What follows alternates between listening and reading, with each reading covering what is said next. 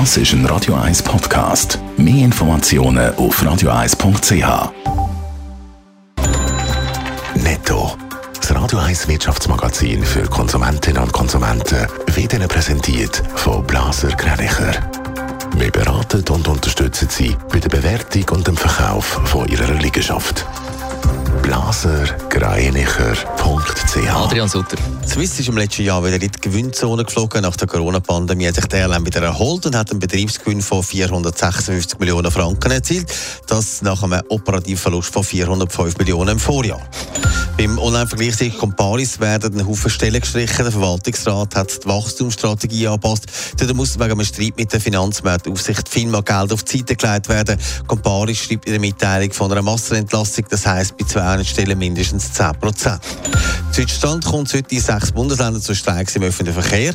Die Aktion der Gewerkschaft findet zusammen mit der Klimabewegung statt und soll für 24 Stunden öffentlichen Nahverkehr praktisch lahmlegen.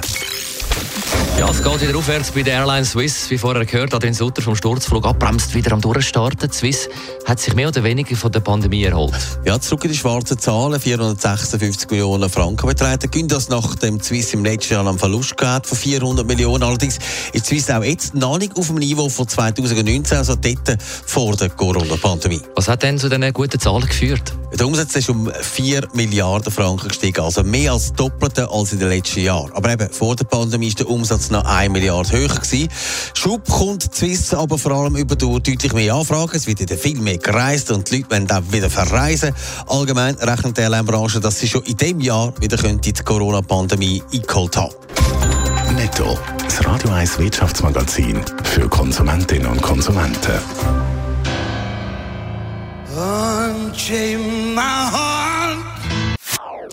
Das ist ein Radio 1 Podcast. Mehr Informationen auf radio1.ch.